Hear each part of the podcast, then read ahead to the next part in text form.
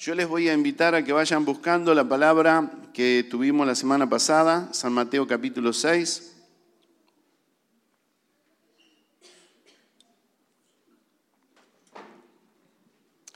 Y a ver, San Mateo capítulo 6.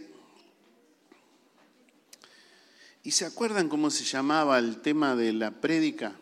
¿Cuál era el título? Negocios del reino. Muy bien. ¿Quién lo dijo? A ver, no lo veo. Juan Manuel, muy bien. Negocio del reino, sí. Bien. ¿Y se acuerdan de qué se trataba el negocio del reino? ¿Cuál era el principio que el Señor había enseñado eh, en esos primeros versículos que compartimos? ¿Cuál era el primer principio? Hacer tesoro en el cielo. Ese era el primer principio. Tiene algo que ver, pero ¿se acuerdan? Yo les aclaré que el principio, los principios son los puntos. Principio uno. Y el principio es las prioridades. Entonces el Señor Jesús les enseñó cuáles eran las prioridades. Y las prioridades eran hacer tesoro allá arriba.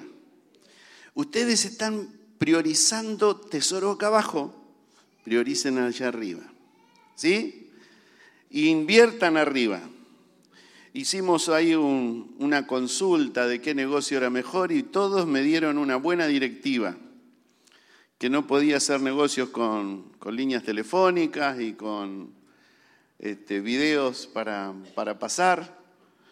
Muy bien, tomé el consejo. ¿eh? Y entendimos que cuando nosotros tenemos que priorizar, es importante saber qué es lo que eh, tenemos en esas prioridades. Y en esas prioridades vamos a verlas cada uno de acuerdo a lo que observamos de nuestras propias vidas. Yo puedo decir, tengo prioridades diarias en la semana en la que cumplo con mi trabajo, pero no es mi prioridad. Mi prioridad está en que el Evangelio se extienda. Mi prioridad es poder trabajar y todo lo que pueda hacer e invertirlo en el reino. Entonces cada día que me levanto, no estoy pensando solamente en el trabajo, estoy diciendo, Señor, y yo creo que alguno lo habrá puesto en práctica, ¿no? ¿Cuál es la buena obra que tengo que hacer hoy en el día? ¿Sí? ¿Y cómo les fue? ¿Tuvieron toda una semana? ¿Les fue bien? Porque miren que dice que Dios preparó las buenas obras para que andemos en ellas.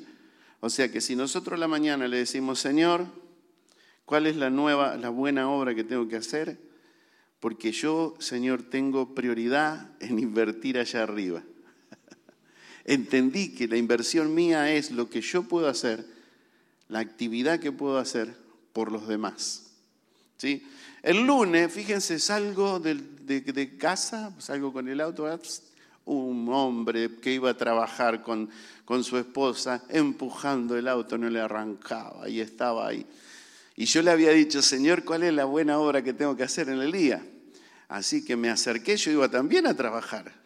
Me acerqué con el auto, bajé mi accesorio, lo enganché, lo empujé, arrancó y salió contentísimo ese hombre. Así que eso se trata pequeñas cosas, pero que nosotros podamos hacer la buena obra. Cuando le hablamos a alguien de Cristo, cuando tomamos el tiempo por lo que tenemos que hacer.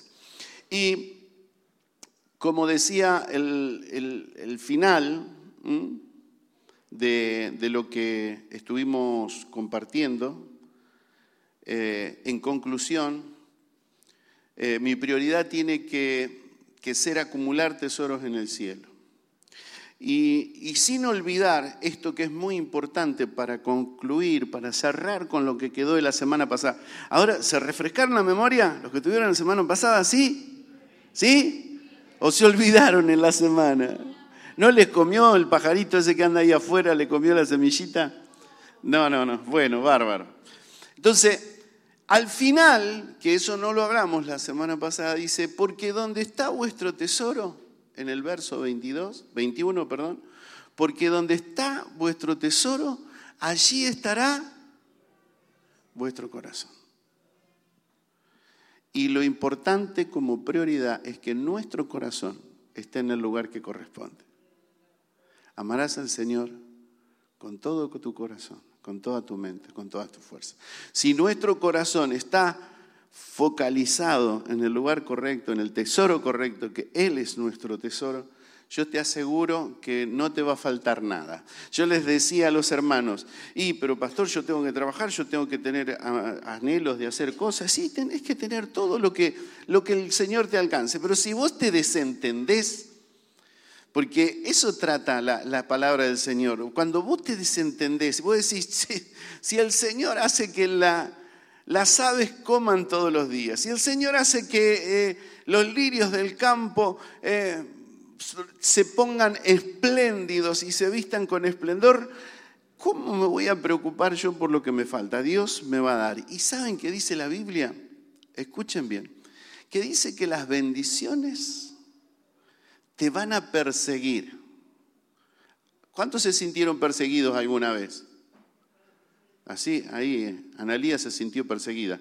Como que la van corriendo y está, que eh, si te van corriendo con el, ese payaso que anda con la motosierra, es terrible. Yo veo los videos a veces que es terrible. Pero cuando te persiguen y te persiguen para bendecirte, qué lindo que es, ¿no? Y dice la escritura que las bendiciones te van a perseguir. Y escucha bien, no te van a perseguir solamente, sino que te van a alcanzar. Entonces desentendete, despreocupate, invertí allá arriba, donde es más importante.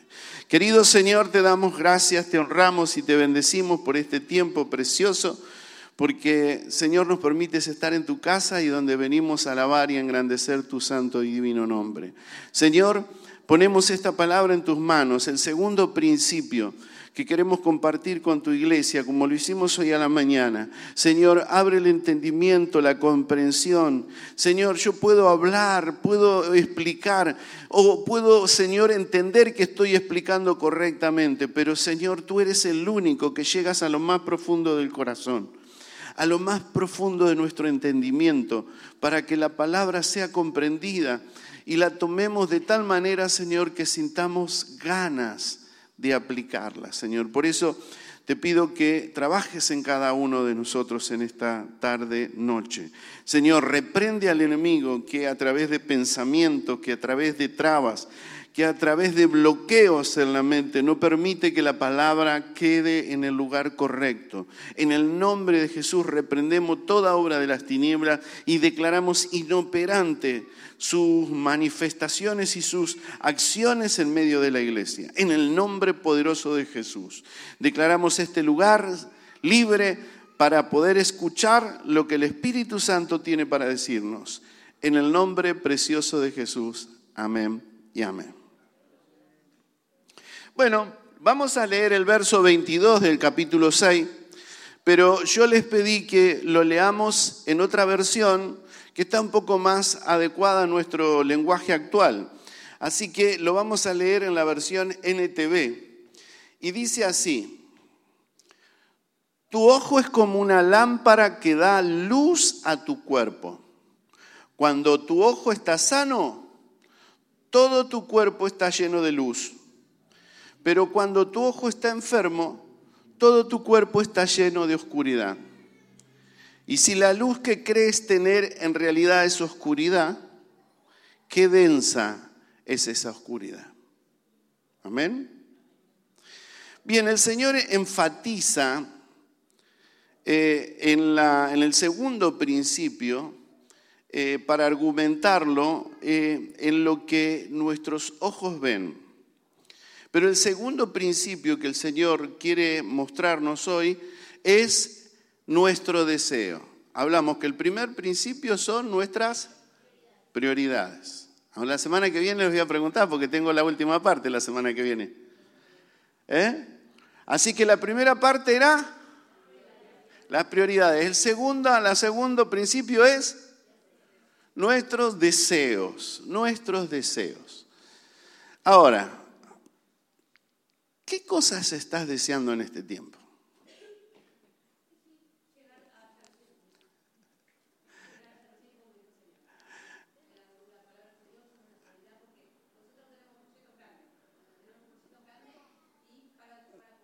Bueno, bueno, muy bien, muy bien. Ya está, hemos respondido. ¿Alguien más tiene para decirnos algo? Pero si no lo dicen, piensen cuáles son sus deseos en este tiempo y dónde están las prioridades en esos deseos. Entonces vamos a ir abriendo nuestros ojos. Entonces el Señor quiso ponernos en el conocimiento de, estos principios a través de esta información, a través de mostrarnos lo que nuestros ojos ven. Y dice que cuando nuestros ojos eh, eh, ven correctamente, eh, están sanos, dice que todo nuestro ser, todo nuestro interior está lleno de luz. Y Jesús nos dijo a nosotros que nosotros somos la luz del mundo. Entonces, sí y amén, en nosotros tiene que haber luz. Y nuestros ojos tienen que ver esa luz eh, para poder reflejarla. Pero cuando nuestro ojo está enfermo, dice que todo nuestro cuerpo está enfermo. Entonces no podemos ver bien las cosas y las vemos cuando eh, como, como con un obstáculo en el medio. Podemos tener una luz que trate de verla con claridad, pero si hay un velo, seguramente que no lo vamos a ver correctamente. Entonces, mire lo que dice en, en Proverbios capítulo 27. Dice el verso 20 en la versión Reina Valera, antigua, la 60, dice, el Seol, o sea, el Seol, la tumba, y el Abadón, la muerte, entre paréntesis, nunca se sacian. O sea, la tumba siempre va gente allá. Y, el Abadón, la muerte, tampoco nunca se sacia. ¿Cuántos saben de esto? ¿Cuántos están viendo muertos? Cada día que en cada lugar de, donde se vela a los eh, difuntos, siempre las alas están llenas, siempre hay muerte. La tumba nunca se sacia. Uno va al cementerio y siempre ve cómo van agregando tumbas y va creciendo ese lugar. Así dice, los ojos de los hombres nunca están satisfechos. Esta verdad también se expresa en Primera de Juan, capítulo 2, verso 16. Dice, todo lo que hay en el mundo, escuchen, y cuando se refiere al mundo, no se refiere a la tierra, sino se refiere a la, al gobierno que impera en este mundo, que es el gobierno de Satanás. Dice así, todo lo que hay en el mundo, concupiscencia de la carne, concupiscencia de los ojos y orgullos de la vida, no viene del Padre, sino que procede del mundo. ¿Mm?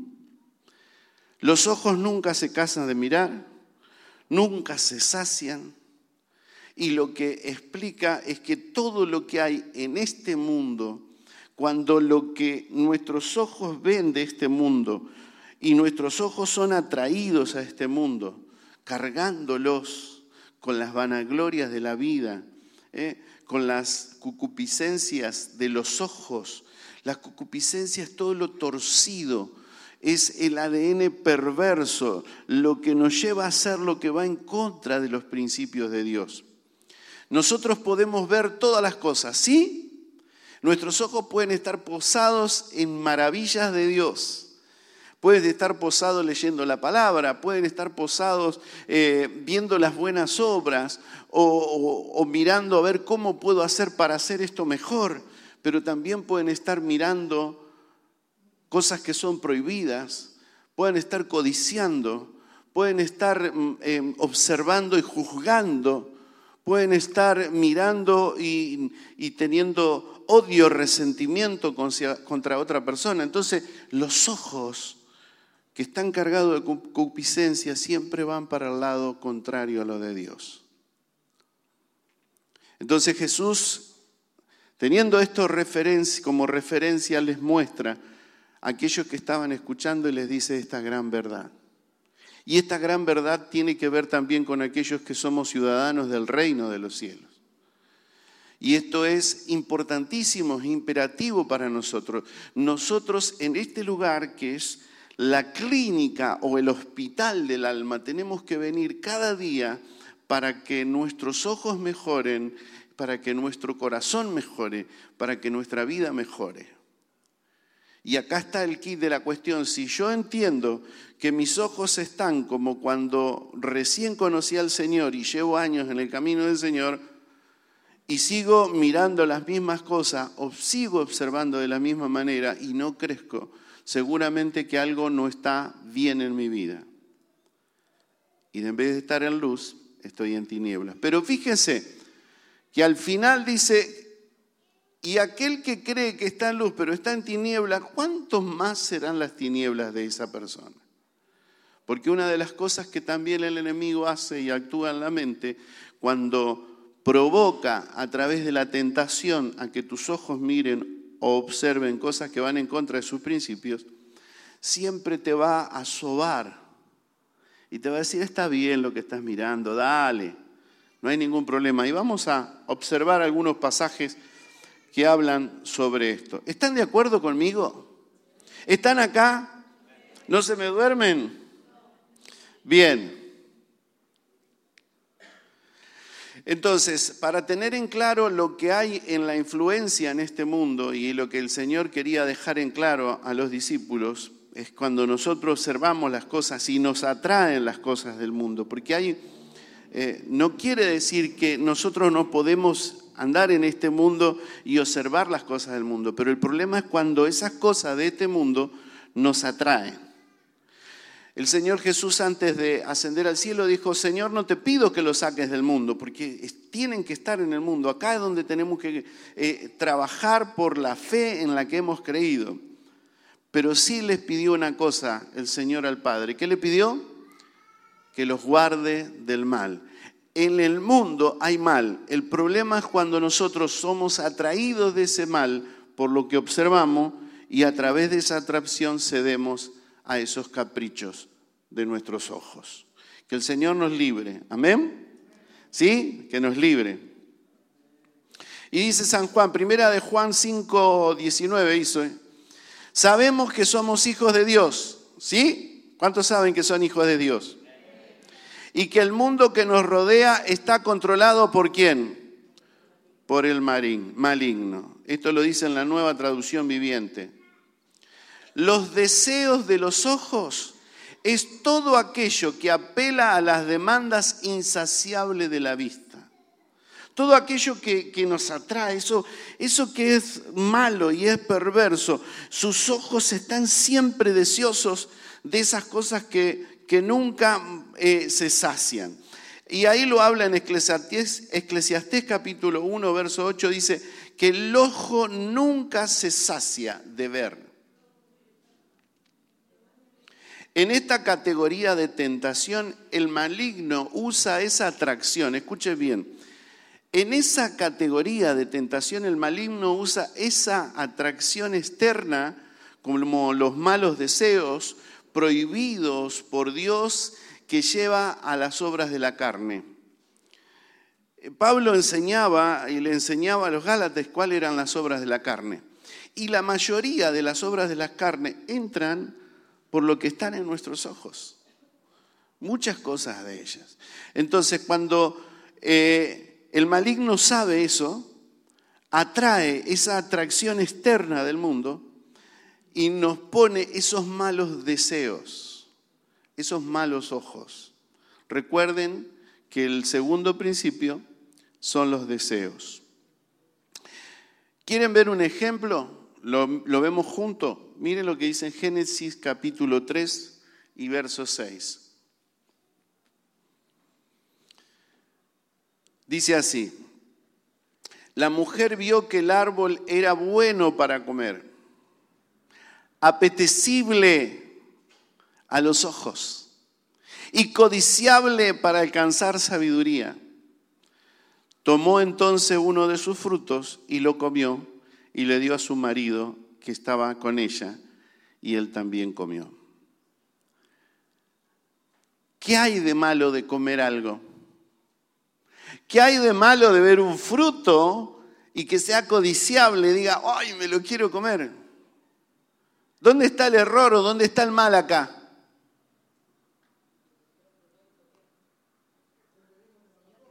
Es que Dios le dijo que no coman.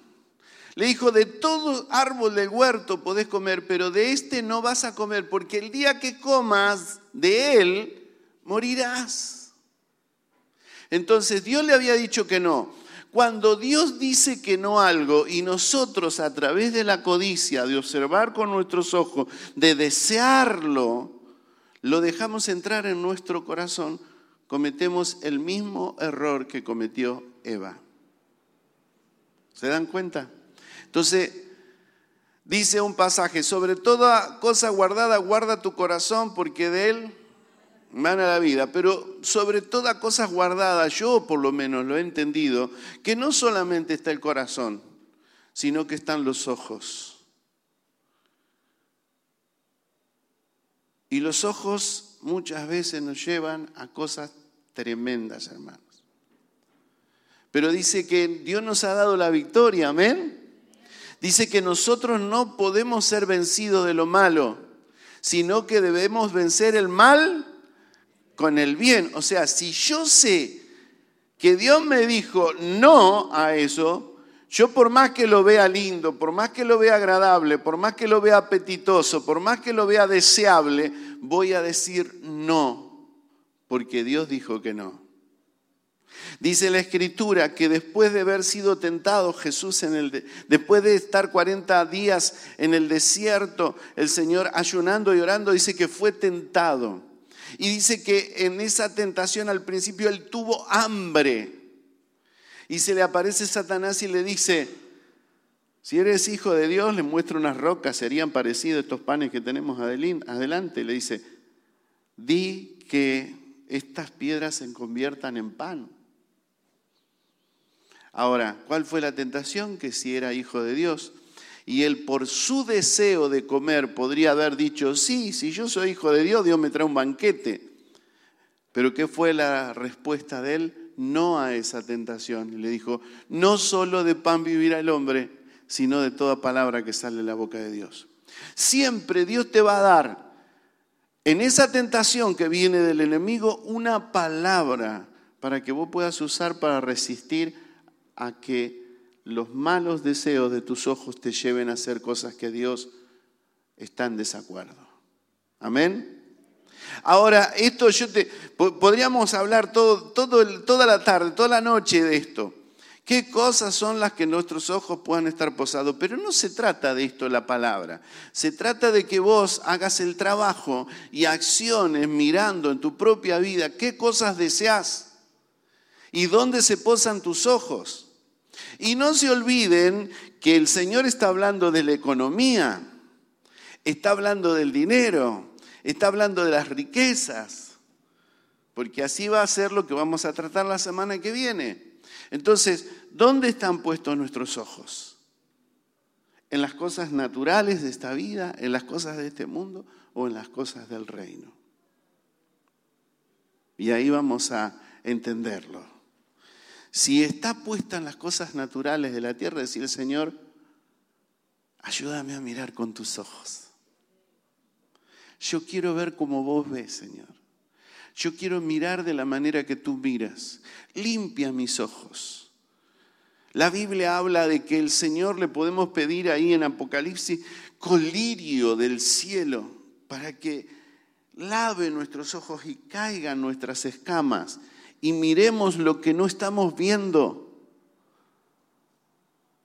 para que sea revelado aquello que Dios quiere que nosotros veamos. ¿Sí? ¿Lo entienden? Hay cosas que no vemos en el mundo espiritual, es cierto, pero cuando los ojos son limpios, dice que hubo un momento en que un siervo de Dios, que era Eliseo, estaba sitiado y iba a ser eh, muerto por un ejército muy grande y poderoso. Y dice que el siervo que estaba con él vio ese gran ejército y tuvo miedo. Y dice que Eliseo le pide a Dios, ábrele los ojos para que vea. Y cuando abrió los ojos el Señor a este sirviente de Eliseo, dice que él vio que detrás había un gran ejército, muchísimo más poderoso que aquel que venía y que había sitiado Eliseo. Cuando nosotros podemos ver con los ojos del Espíritu y mirar con los ojos de Dios, tenemos la luz suficiente para ver lo sobrenatural de Dios y llevar nuestras vidas de gloria en gloria y de poder en poder. Y ese es el propósito del Señor. Amén. Fíjense, hay una cosa triste que se las tengo que contar, porque lo hablé hoy a la mañana. Digo, ¿qué, cosa? Yo eh, admiro a los hombres de Dios que están narrados en la historia. Y le decía que, más allá de que he leído varias veces la escritura, tengo la, la, bendición de Dios de este tiempo, del siglo 22, 21, eh, de, poder este, escuchar a través de la Biblia relatada la historia. Y ciertamente el otro día escuchaba la historia de Salomón y en Eclesiastés y digo, qué triste, ¿no? Qué triste un hombre que le había pedido al Señor sabiduría y que Dios le había dado sabiduría para gobernar y había sido tan sabio que dice que en ese tiempo no había un hombre tan sabio como él y venían de todos lados para eh, aprender y adquirir de él esa sabiduría. Pero sin embargo, lo que dice la escritura nos relata que su final no fue un final favorable, no fue un final bueno, no fue un final feliz no fue un final que, lo llevó eh, a, tener, a estar entre los líderes más importantes de la fe.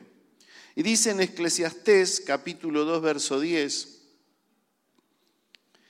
y dice así, no negué a mis ojos ninguna cosa que deseara, ni aparté mi corazón de placer alguno, porque mi corazón gozó de todo mi trabajo y esta fue parte de, la, de toda mi faena.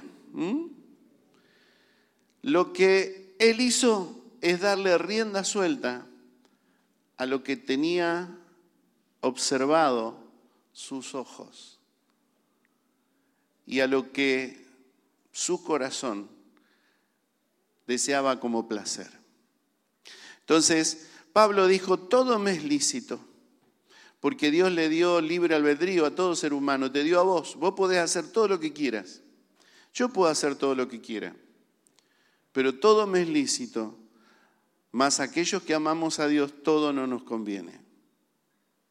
Entonces, ¿qué debemos hacer? La voluntad de Dios. Y yo no tengo que darle rienda suelta a ninguna cosa que mis ojos desean.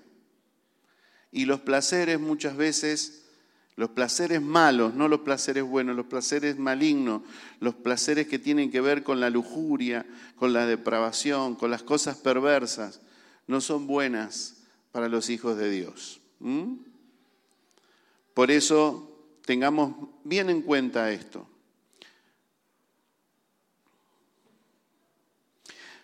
Lo mejor muestra de lo que somos, la mejor muestra de lo que somos, Atendé bien esto. La mejor muestra de lo que somos es lo que nosotros deseamos.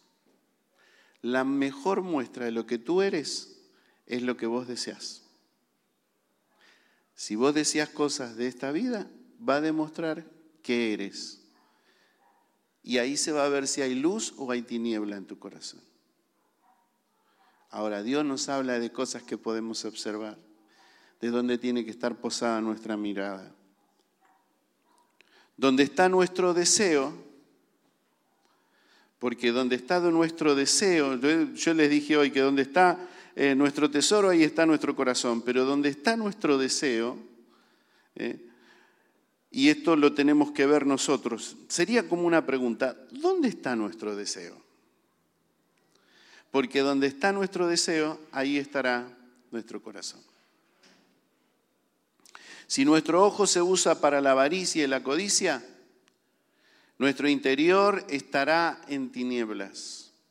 Pero si nuestros ojos se usan para ver la dignidad de Dios, para ver, para ver la hermosura del Señor, nuestro interior estará lleno de luz.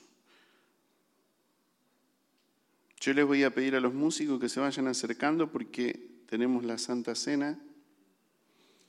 Y hoy este, no lo había compartido con la iglesia, lo hizo Inés, pero dice en Hebreos 12.2, puesto los ojos en Jesús, el autor y consumador de la fe, el cual por el gozo puesto delante de él sufrió la cruz, menospreciando el oprobio, y se sentó a la diestra del trono de Dios. Entonces, ¿dónde tienen que estar nuestros ojos? ¿Dónde tiene que estar nuestra mirada? ¿Dónde tenemos que focalizar nuestros ojos? Ahí hablábamos de estar mirando hacia el cielo, viendo, porque en algún momento ese cielo se va a rajar. Nuestros ojos tienen que estar viendo la hermosura del Señor. Pero no de palabra y de labio, porque yo escucho que hablan de la hermosura, de ver la hermosura, pero la hermosura se ve y cuando nosotros vemos la hermosura del Señor, cuando nosotros vemos el Señor, nuestro ser está lleno de luz. Y cuando está lleno de luz, en nosotros está el fruto del Espíritu. Y hay gozo, hay paz, hay mansedumbre, hay fe, hay templanza. ¿Eh? ¿Qué más? Que me estoy olvidando. Benignidad, fe. Entonces, hoy más que nunca, nuestros ojos tienen que estar mirando al Señor. Y esa es la voluntad perfecta de Dios. Cuando tus ojos desean a este Jesús, todo tu cuerpo está lleno de luz. Ahora podés decirme, pero bueno, pastor, yo hay momentos que estoy mirando al Señor, y, pero hay cosas que a veces me distraigo hay cosas que a veces me sacan, eh, los avatares de la vida, las responsabilidades, las obligaciones, los conflictos que suceden en el medio del trayecto, eh, me sacuden y, y es cierto. ¿Cuántos manejan acá? A ver, levanten la mano. Manejan. Aunque no quieras levantar la mano, manejan. Cuando vos te estás en la ruta o estás en algún lugar y te pones a manejar ahí, mirar el, eh, para cambiar de estación, o te pones el teléfono y te pones a contestar el teléfono o a mirar un mensaje. ¿Qué cosas pasan? Pones en riesgo a todos los que están en el vehículo y te pones en riesgo vos. Cuando nosotros dejamos de mirar a Jesús, nos pasa lo mismo. Y el enemigo está buscando una ocasión para prenderte una ocasión, una ocasión para desviarte, una ocasión para sacarte. Pero el Señor con amor, con ese amor que los caracteriza, nos habla para que tomemos la buena decisión. Y Dios quiera que en esta tarde tu decisión sea, Señor, yo quiero estar mirándote a ti. Yo quiero que mis ojos puedan verte a ti para que todo mi ser esté lleno de luz. Y quisiera que hoy le puedas decir, Señor, si no estás viviendo de esta manera, porque el trono de la gracia siempre está abierto. ¿Para qué? Para que puedas ir a ese trono de la gracia. Y nunca una palabra viene para condenarte. Y aunque te sientas por ahí medio rígido, porque, viste, a veces nosotros los seres humanos somos rígidos. Y nos cuesta interpretar lo que Dios nos habla. Siempre estamos a la defensiva, a ver qué me va a decir. Pero seas, te aflojes. Y entiendas que el amor de Dios es el que te está envolviendo. Porque Dios te llamó con un propósito y Él te va a llevar al diseño original. Y ese diseño original es un hombre y una mujer llena de luz. Que todos los que le rodean puedan ver la luz. Y muchos que están en tinieblas sean alumbrados por tu luz. Dios quiere que vos brilles con su luz. Te invito a ponerte de pie.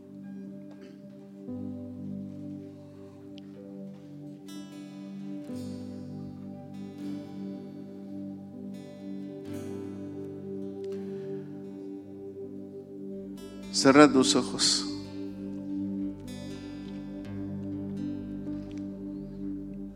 Y vamos a hacer una oración.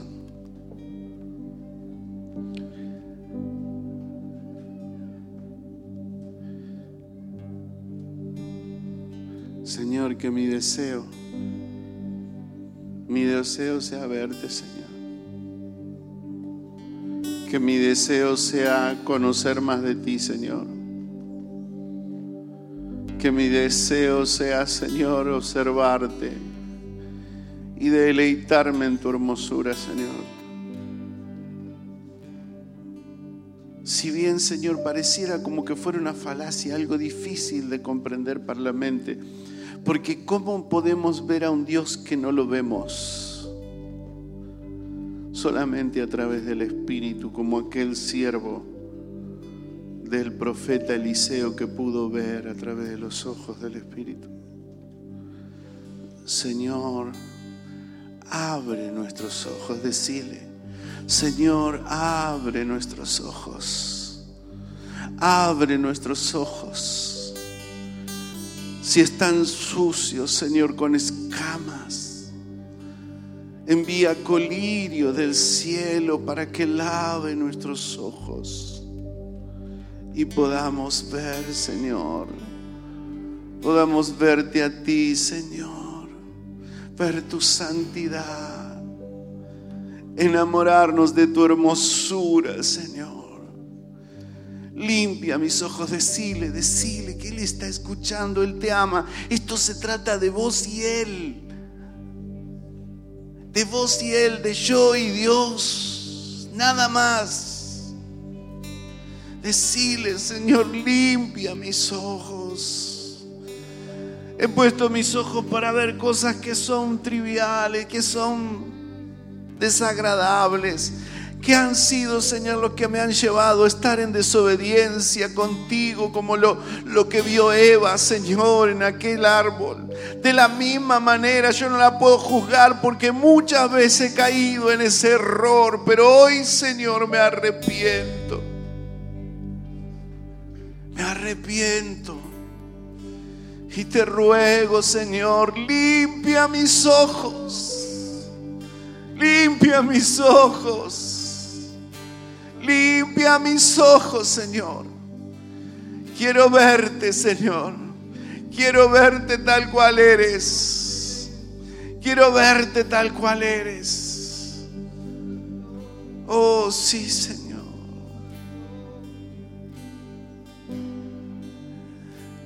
pernas me